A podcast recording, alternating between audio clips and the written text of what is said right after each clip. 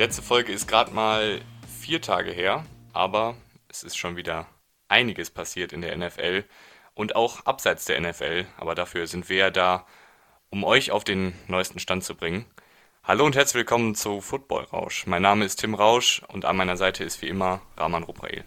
Moin, moin. Ja, dann starten wir doch einfach direkt rein. Die XFL, sozusagen der kleine Bruder der NFL, die ist jetzt zu Ende gegangen vor ein paar Wochen, aber da gibt es jetzt eine Neuigkeit, Rahman. Bring uns da doch mal auf den neuesten Stand. Ja, erst hieß es ja, dass die XFL wie alle Ligen zu Ende gehen wegen des Coronavirus, aber nächstes Jahr am Start ist. Da wurde jetzt gestern berichtet, dass das wohl nicht passiert. Also sehr wahrscheinlich ist die XFL für immer beendet, so wie die ganzen anderen Unterliegen der NFL, ob es die AAF war oder was auch immer. Bisschen schade, irgendwie ist, haftet da so ein kleiner Fluch auf diesen Ligen. Jetzt bei der XFL lief es ja eigentlich ganz gut. Zuschauerzahlen haben gestimmt. Und ähm, die Spiele waren, ich meine, qualitativ natürlich deutlich schlechter als die NFL, aber es war halt so eine gute Abwechslung in der Offseason. Aber ja, es, ich, ich finde es schade. Also, die XFL ist sehr wahrscheinlich beendet. Für die Spieler, die sich dann quasi empfehlen wollen für die NFL, ist es schade. Für die Fans, die nach der NFL-Saison ein bisschen Football gucken wollen, ist es schade. Aber wir leben in schweren Zeiten. Da kann man nichts machen. Ja, ich finde es auch, ich finde es echt schade, weil ich fand gerade Stichwort Abwechslung, was du eben schon reingeworfen hattest, das fand ich war echt sehr, sehr cool in der XFL. Also von wilden Trickspielzügen zu irgendwelchen langen Bierketten der Fans zu verrückten Kostümen, das fand ich schon echt, das fand ich einfach echt eine nette Abwechslung, weil die NFL ja doch manchmal da sehr, sehr strikt ist, was das alles angeht. Und auch diese kleinen Regeländerungen, die man hatte, wo man dann irgendwie beim, beim statt Onside-Kick konntest du dann Vierter und 15 war es, glaube ich, ähm, versuchen. Das fand ich waren einfach ein paar nette Änderungen, die nochmal vielleicht auch den einen oder anderen Anstoß für die NFL geben könnten und da auch so ein bisschen, ja, ein bisschen Neues mal reinbringen können. Und eben auch für die Spieler ist es sehr schade, weil das für viele halt dieses Sprungbrett ist, gerade für die College-Spieler, die vielleicht übersehen wurden oder die im College verletzt waren. Die konnten sich da ein bisschen zeigen und es sind ja auch zum Glück einige XFL-Spieler jetzt bereits schon bei NFL-Teams gelandet, aber für die nächsten College-Absolventen besteht da momentan leider nur wenig Chancen, sich für die NFL zu empfehlen, wenn sie nicht gedraftet werden oder als undrafted Free Agents zu den Teams kommen. Aber so ist es halt, wir fassen zusammen, XFL war schön, war kurz, leider nur, aber vielleicht äh, kommt da ja nächstes Jahr doch noch wieder irgendwas hervor. Wir sind auf jeden Fall gespannt. Und gespannt sind wir auch auf die Offensive der Houston Texans nächste Saison. Da gab es jetzt einen Trade und zwar schicken die Los Angeles Rams Wide Receiver Brandon Cooks und einen 2022 Viertrunden-Pick zu den Texans und erhalten dafür einen Zweitrunden-Pick für den kommenden Draft. Brandon Cooks füllt er die Lücke, die der DeAndre Hopkins Trade hinterlassen hat? Nein. Nein, auf keinen Fall. Das ist sowieso sehr schwierig bei einem Kaliber von DeAndre Hopkins. Einer der drei besten Receiver der NFL, würde ich mal sagen. Das Problem ist, Cooks ist ein anderer Receiver-Typ als Hopkins. Hopkins ist so der physische Spieler, der bei Contested Catches vor allem richtig gut ist. Und Cooks ist halt so der Speedster, dem du den Ball halt schon sehr gut in die Arme legen musst, damit er halt was draus macht. Klar kann er dann nach dem Catch, weil er eben so schnell ist, sehr viele Yards daraus machen. Aber das haben die Texans eigentlich in ihrer Offense schon. Also Fuller ist ein Speedster. Für mich ist Fuller, Fuller und Cooks sind ungefähr der gleiche Spielertyp. Stills ist jetzt nicht ganz, nicht ganz der Spielertyp, aber geht auch in die Richtung. Also Stills geht nicht in die Richtung Henry Hopkins, auf keinen Fall, eher in die Richtung Speedster. Deswegen, ich finde es schwierig, für mich ist es kein guter Fit. Ein Zweitrunden-Pick finde ich auch äh, schwierig, weil, also ich meine, du kriegst einen Viertrunden-Pick zurück, das ist eigentlich okay. Aber halt erst den Viertrunden-Pick 2022, also in ja, drei Drafts weil die Rams keine Picks haben. Ja. Nee, schon klar. Aber ich meine, du musst es ja trotzdem so zählen als Viertrunden-Pick, auch wenn es erst ja. in drei Drafts ist.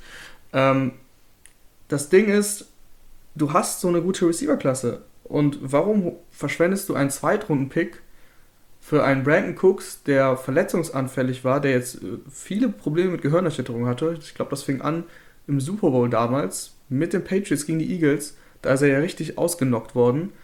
Und da hatte er ja noch ein paar andere Gehirnerschütterungen. Und letztes Jahr ist er dann mehrere Wochen wegen der Gehirnerschütterung ausgefallen. Der musste zu einem Experten, zu einem Spezialisten gehen. Also das war das ist wirklich kritisch. Und ich glaube, wenn er noch eine, spätestens bei der zweiten Gehirnerschütterung, ist es durch. Dann kann er nicht mehr spielen, weil es dann irgendwann auch gesundheitsgefährdend ist. Deswegen ist es ein hohes Risiko für die Texans. Darüber hinaus, wie gesagt, er passt nicht so richtig ins System. Und du hast eben diese gute Receiver-Klasse. Deswegen finde ich es äh, ja, fragwürdig. Ja, ich finde, also das System, ja, klar, ich glaube, der passt ins System, aber die Rolle, die er einnehmen würde, ist ja schon von Will Fuller besetzt. So diese Speedster-Rolle. Ja, genau, klar. Also das ist prinzipiell eine Überbesetzung, finde ich jetzt. Der ist kein schlechter Receiver. Also das, das sollen jetzt die Hörer nicht falsch, falsch verstehen. Wir sind jetzt keine Brandon Cooks Hater oder so der ist auf jeden Fall einer der besseren Receiver der Liga, wenn er halt fit ist. Also hat ja auch schon 1000 Yards äh, Saisons gehabt. Das ist ein guter Mann, aber wie du gerade schon gesagt hast, die Draft-Klasse ist gerade auf Receiver so top besetzt, also da findest du wirklich wahrscheinlich noch in der dritten oder vierten Runde jemanden, der am ersten Spieltag zumindest als dritter Receiver im Kader stehen kann. Ja, und du hättest ja sogar einen, also du hast ja einen Zweitrunden-Pick abgegeben ich weiß nicht, mit viel Glück kannst du da echt einen Wide Receiver 2 bekommen und halt für wenig Geld. Das ist ja der springende Punkt. Cooks hat noch drei Jahre, glaube ich, auf seinem Vertrag und insgesamt um die 30 Millionen, bisschen mehr. Also das Gesamtpaket, das stimmt für mich da einfach nicht. Ja, ich finde, also es ist ja prinzipiell immer gut, seinem Quarterback möglichst viele Anspielstationen zu geben.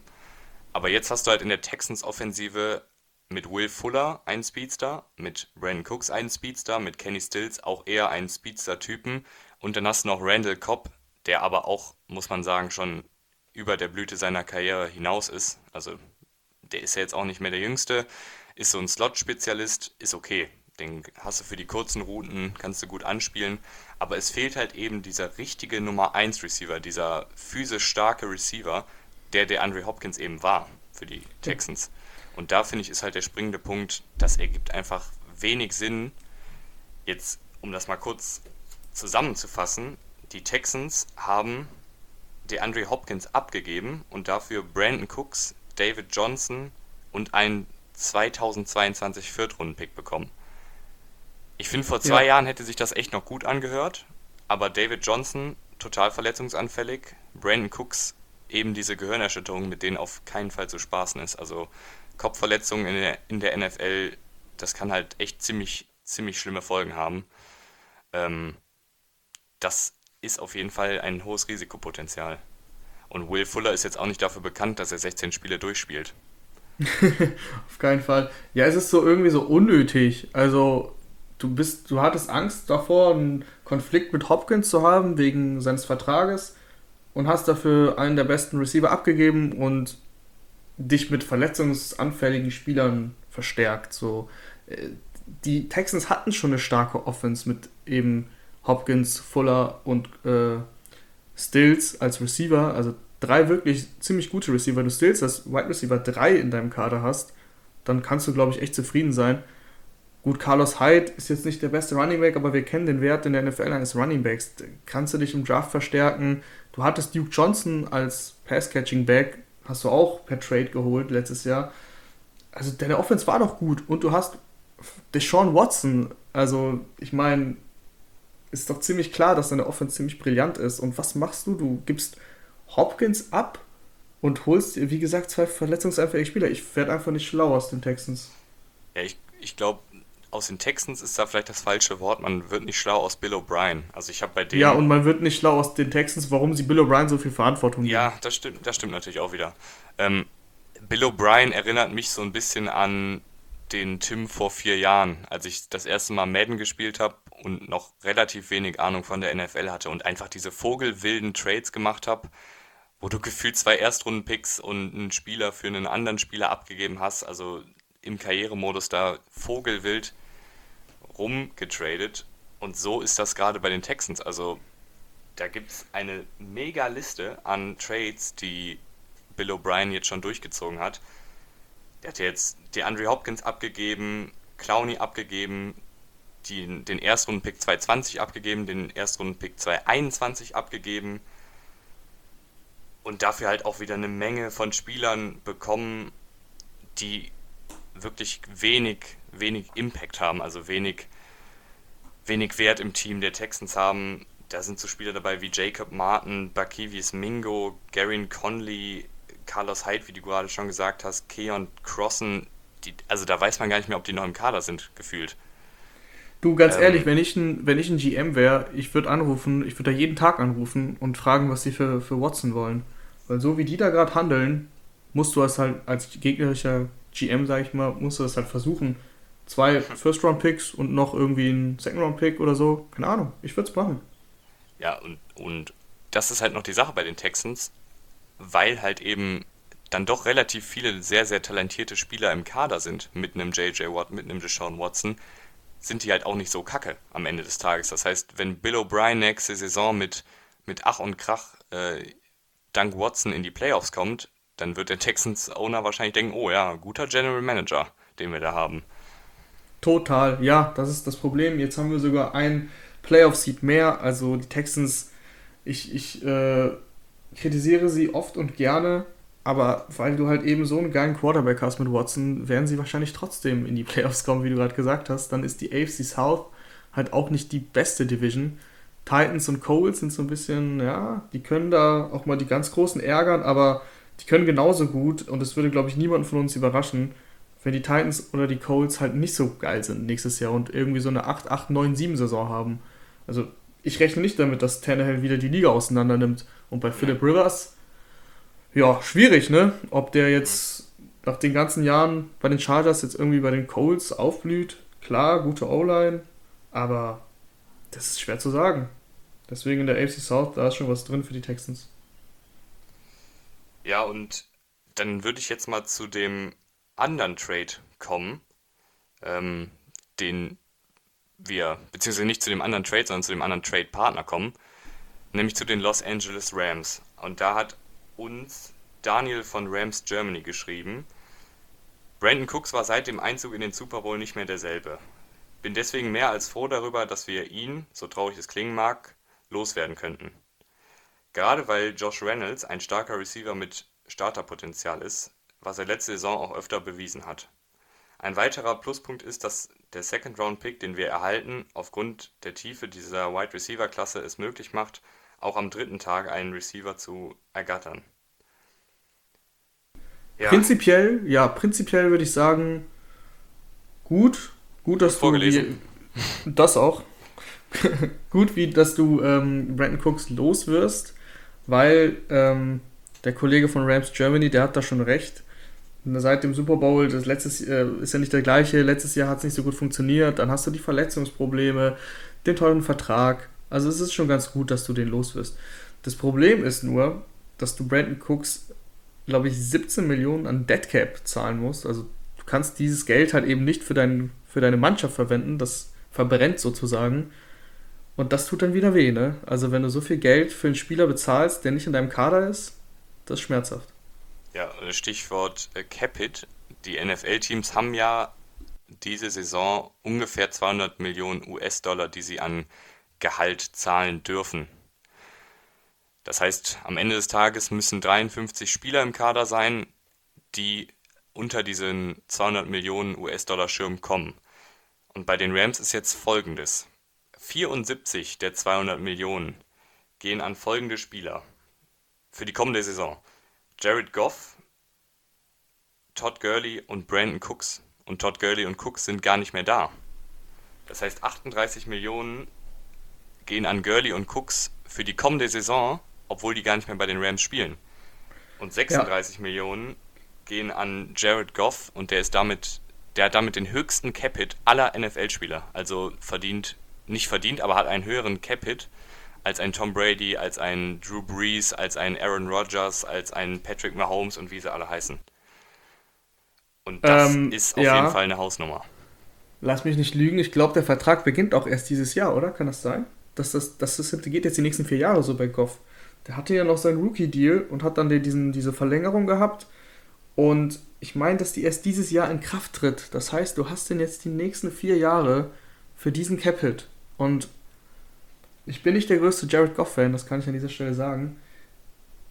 Aber selbst wenn ich ein Jared Goff-Fan wäre, also 36 Millionen ist eine Stange Geld, die würde ich für eine Handvoll Quarterbacks momentan bezahlen.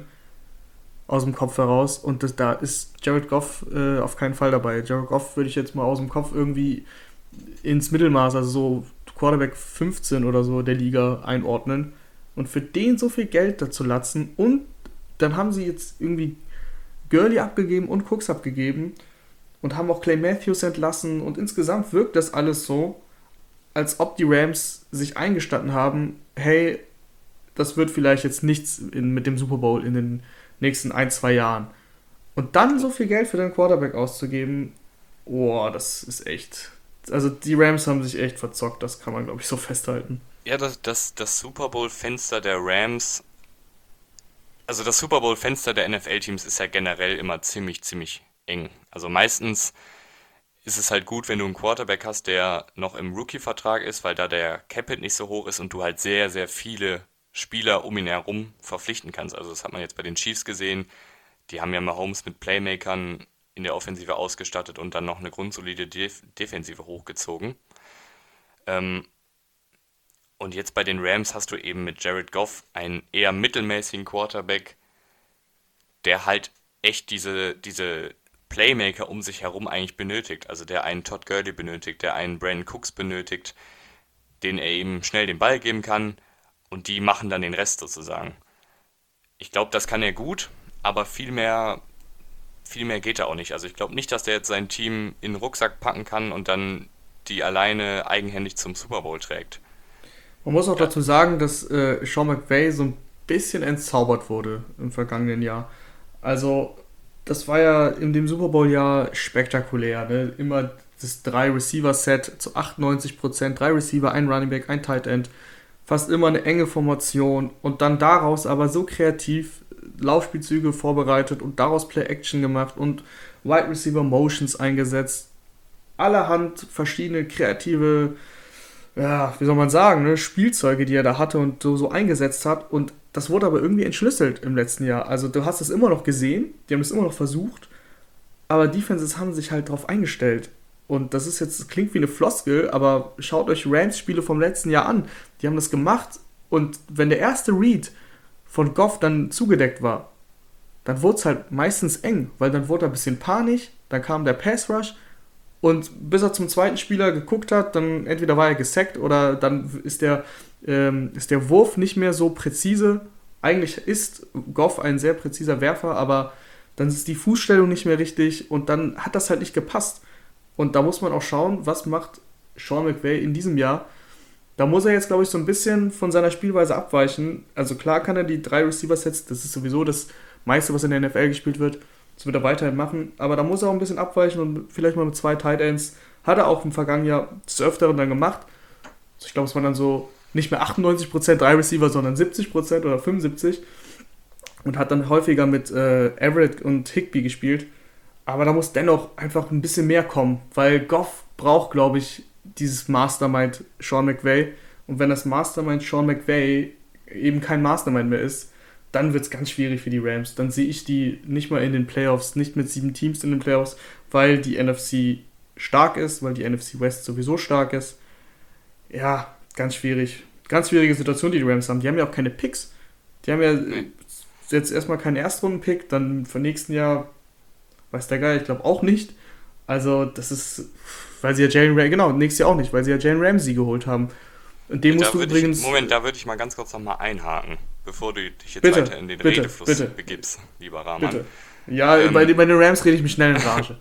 ja, ist ja kein Problem. Ähm, du hast Jalen Ramsey geholt für einen, nee, für zwei Erstrunden-Picks und einen Viertrunden-Pick. Genau. Und ja. der gute Ramsey ist ja jetzt kein schüchterner Cornerback. Der ist jemand, der, der kommt da rein, sagt, ich bin hier der, der Hausherr, gebt mir jetzt mal bitte meinen Mega-Vertrag. Hat er letzte Saison schon bei den, bei den Jaguars gemacht Und ich glaube nicht, dass er diese Offseason Ruhe geben wird, ehe der seinen, seinen Vertrag hat, der ihn wahrscheinlich zum bestbezahlten Cornerback der Liga machen wird. Und wenn du die Rams bist, gibst du ihm diesen Vertrag? Ja, das ist das nächste Dilemma, was die Rams haben. Da wollte ich auch gerade drauf eingehen. Die haben den für zwei First-Round-Picks geholt. So, das gibt dir als Spieler eben die Leverage, sagt man im, im Englischen. Du weißt, hey, die haben so viel Geld, äh, in dem Moment nicht Geld, aber Kapital für mich ausgegeben. Klar geben die mir einen neuen Vertrag und klar müssen die das machen, weil sonst sehen die ja richtig doof aus. Also wenn die mich jetzt ziehen lassen zu einem anderen Team und mich nicht bezahlen wollen, dann haben sie zwei First-Round-Picks einfach hergeschenkt. Das, das willst du nicht, das macht auch kein Team eigentlich. Und deswegen weiß Ramsey, okay, ich kann eigentlich verlangen, was ich will. Die Rams sehen ziemlich blöd aus, wenn sie das nicht machen. Deswegen müssen sie ihm gefühlt das Geld geben, auch wenn ich tatsächlich finde, ähm, dass sie es nicht machen sollten, weil ich eben finde, dass Jared Goff nicht der richtige Quarterback ist. Klar, den hast du jetzt für die nächsten Jahre an deinem Bein gebunden. Aber ich würde versuchen, wenn ich die Rams wäre, tatsächlich einen radikalen Schritt zu machen. Und ich meine, so ein bisschen machen sie es ja auch, ne? wenn du eben Cooks und Gurley abgibst und ähm, den Deadcap in, in äh, wie heißt es? In Kauf, in Kauf nimmst. Ja. In Kauf nimmst.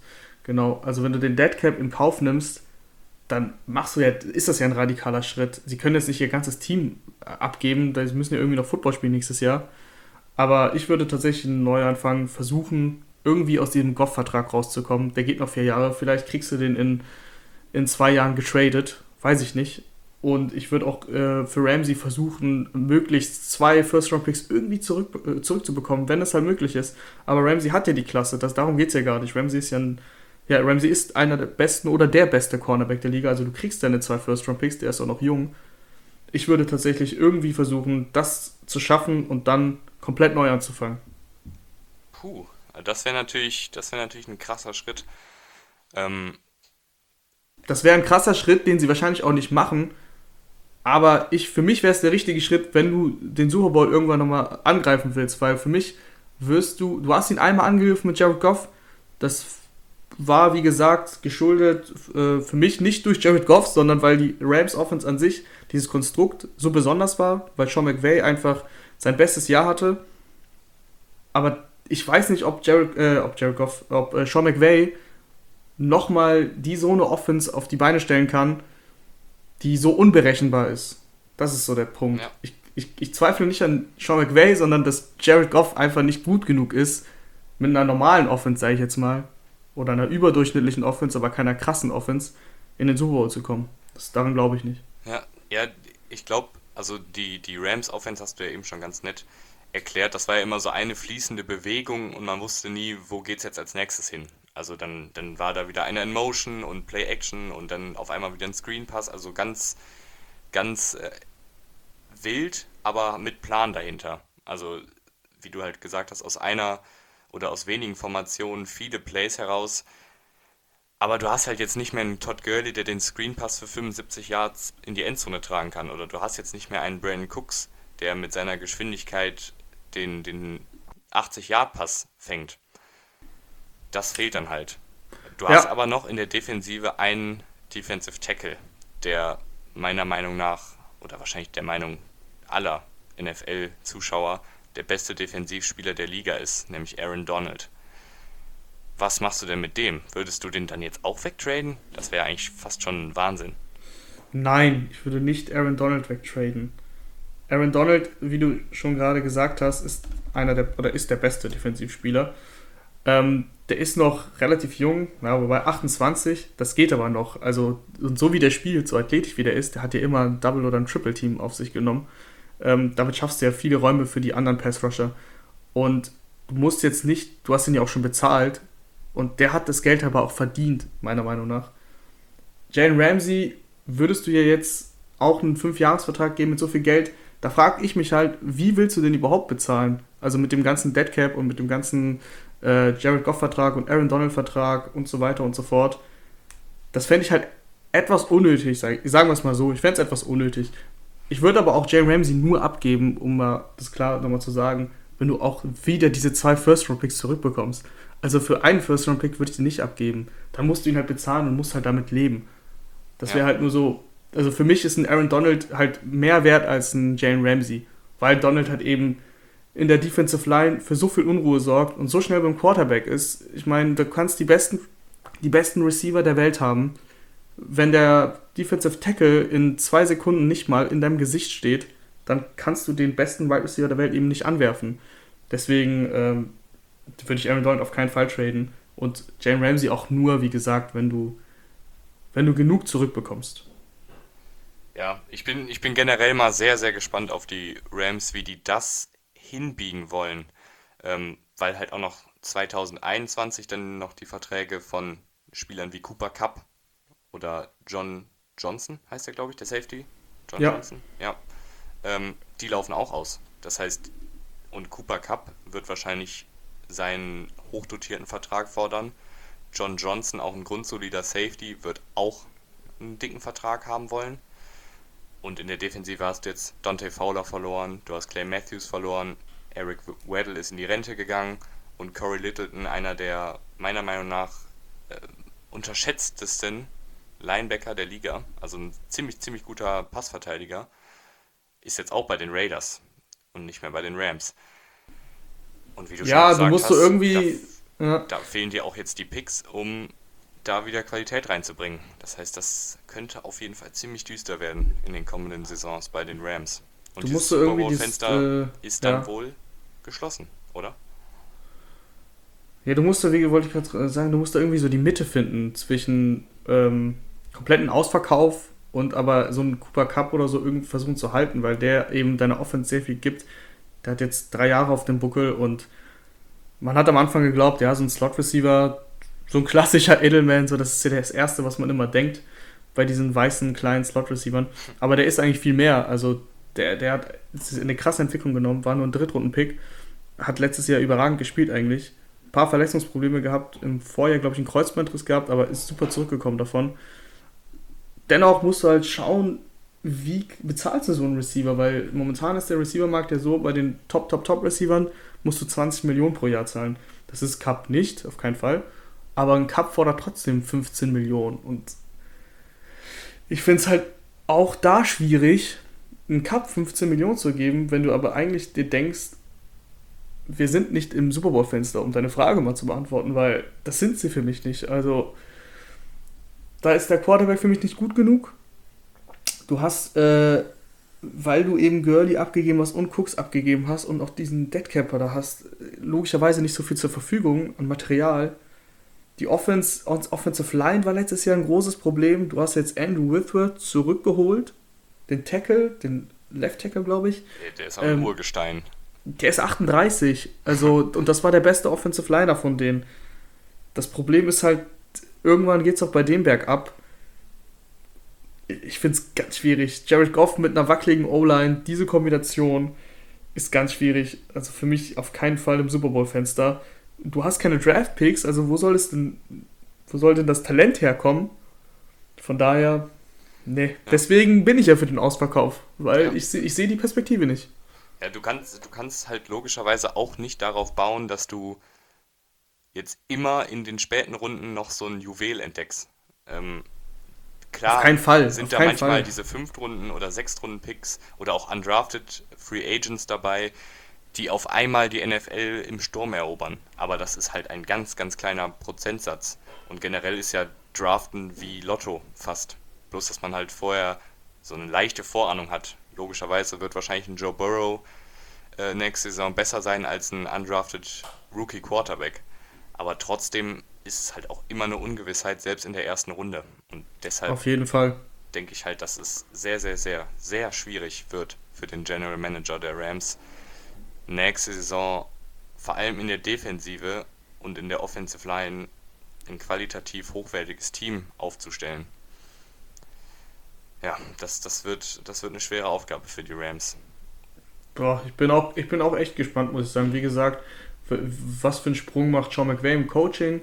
Also kann er da irgendwie mal was Neues zeigen, etwas, womit man wieder nicht rechnet, oder stagniert das jetzt so ein bisschen wie letztes Jahr? Kann Jared Goff ein bisschen über seinen Schatten springen? Ich meine, das ist ein Erstrunden-Pick, also es war ein First Overall-Pick 2016. Und der hat gewisse Anlagen, die sind natürlich da, aber irgendwie konnte er das noch nie so richtig aufs Feld bringen. Ich meine, selbst in dieser Super Bowl-Saison geht mir oft, äh, geht es oft unter, der Jared Goff war nicht mal ein MVP-Kandidat, nicht mal ansatzweise. Man hat über Gurley geredet, aber nicht über Jared Goff. Und jetzt sag mir mal, wann das letzte Mal ein Team im Super Bowl stand und der Quarterback nicht irgendwann in der Saison MVP-Kandidat war. Also kommen wir nicht mit Nick Foles, weil Carson Wentz war in dem Jahr ein MVP-Kandidat, der war halt einfach verletzt. Es ist halt sehr, sehr, sehr selten, dass sowas vorkommt. Also allein dieser Punkt sagt schon für mich ziemlich viel aus. Ja, ich, ich bin gespannt. Also ich, die, wir können ja mal zusammenfassen. Die Rams haben sich verkalkuliert.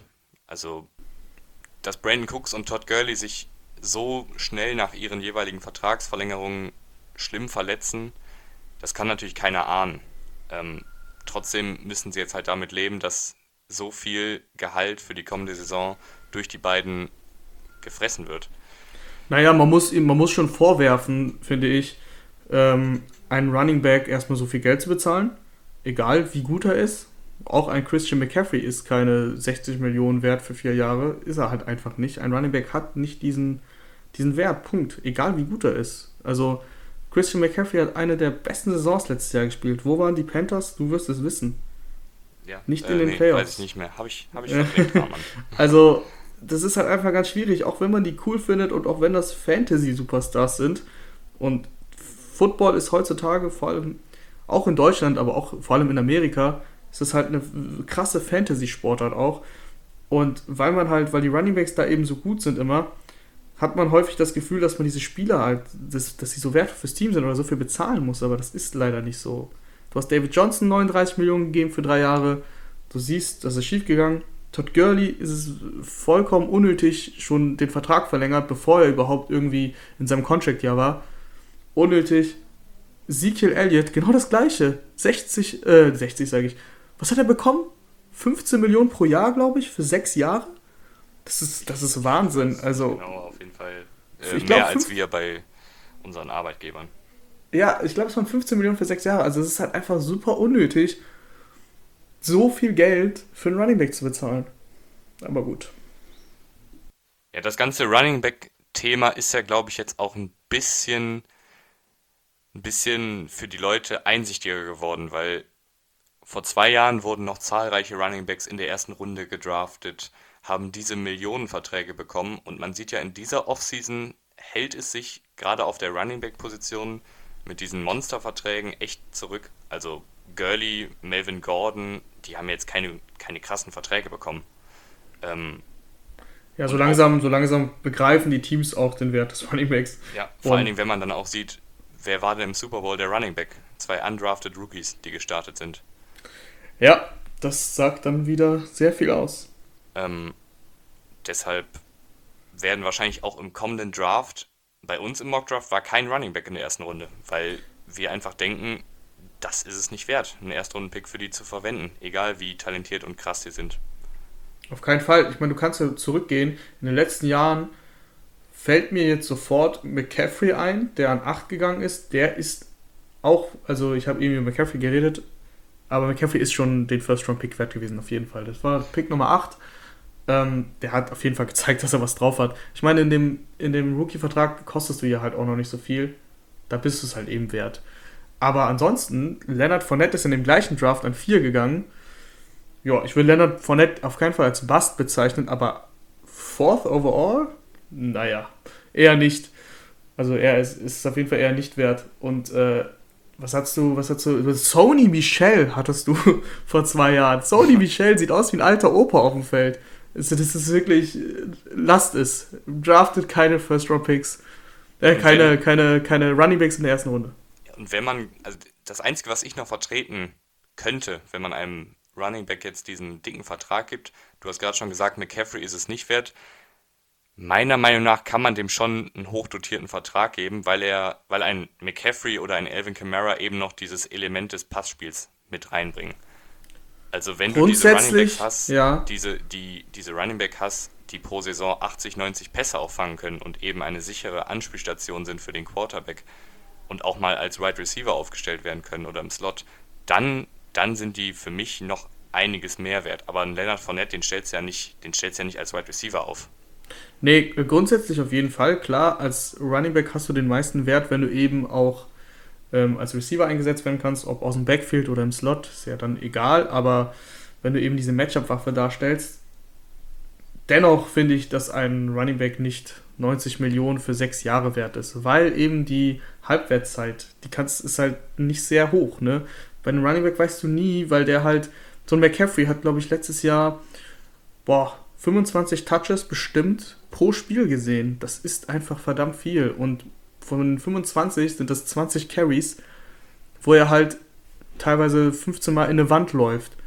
Das tut weh. Und das merkt ein Running Back dann nach, nach seinem Rookie-Vertrag. Also der ist ja im Rookie-Vertrag günstig und wenn du ihn dann bezahlen musst, dann gibt es ja auch noch immer den Franchise-Tag. Das würde ich eigentlich bei einem Running Back immer machen. Bei einem Kaliber von McCaffrey. Franchise-Tag, Franchise-Tag. Und dann ist er sieben Jahre bei dir gewesen oder sechs dann kannst du ihn abgeben. Okay, ja, ja, und die, die, du hast gerade eben schon die Halbwertszeit angesprochen. Running Backs haben mit einem Durchschnitt von zweieinhalb Jahren in der NFL die kürzeste Zeitspanne in der NFL-Karriere. Also, wenn man das mit den anderen Positionen vergleicht. Das heißt, Siehst der durchschnittliche mal. Running Back ist zweieinhalb Saisons in der NFL und dann war es das. Und das liegt eben daran, dass diese ganzen 150 Kilo Kühlschränke fast jedes Play in deine Beine, in deine Knie und auf dich draufspringen. Ich meine, es, ähm, gibt die, es gibt ja Ausnahmen, die Frank Gores der Welt, die 15 Jahre in der NFL spielen, aber insgesamt solltest du bei einem Running Back, finde ich, einfach immer auf einen, also was heißt immer, aber solltest du auf einen Rookie setzen, der halt nicht so viel kostet, aber jung und frisch ist und meistens sind auf der Position des Running Backs ist der, ähm, der Übergang vom College in die NFL relativ leicht, weil du machst im Endeffekt das Gleiche. Also du machst es auch auf anderer Position, aber das ist nicht so komplex. Also du musst immer noch die Lücken suchen, wie auch genauso wie im College auch. Ähm, und du musst jetzt nicht so ein krasses Playbook lernen. Es ist halt einfach ein bisschen einfacher, als wenn du den Übergang von dem College äh, Quarterback auf die, in die NFL gehst, weil da ist das Playbook komplett anders. Du musst auf einmal anders Center spielen und so weiter und so fort. Deswegen ist es halt einfacher, würde ich immer mit einem Rookie gehen und wenn der Rookie dann richtig gut wird, würde ich ihn vielleicht mal Franchise taggen. Aber, keine Ahnung, 15 Millionen pro Jahr für einen Running Back, nicht mit mir. Nee, nicht mit Rahman. Nicht mit Rahman. Aber auch nicht mit mir, muss ich sagen. Außer bei McCaffrey. Außer bei McCaffrey, ich wollte es gerade sagen. ja gut, dann hoffen wir, dass euch diese Episode wieder gefallen hat. Wir melden uns dann am Mittwoch wieder. Bis dahin, haltet die Ohren steif und tschüss. Ciao.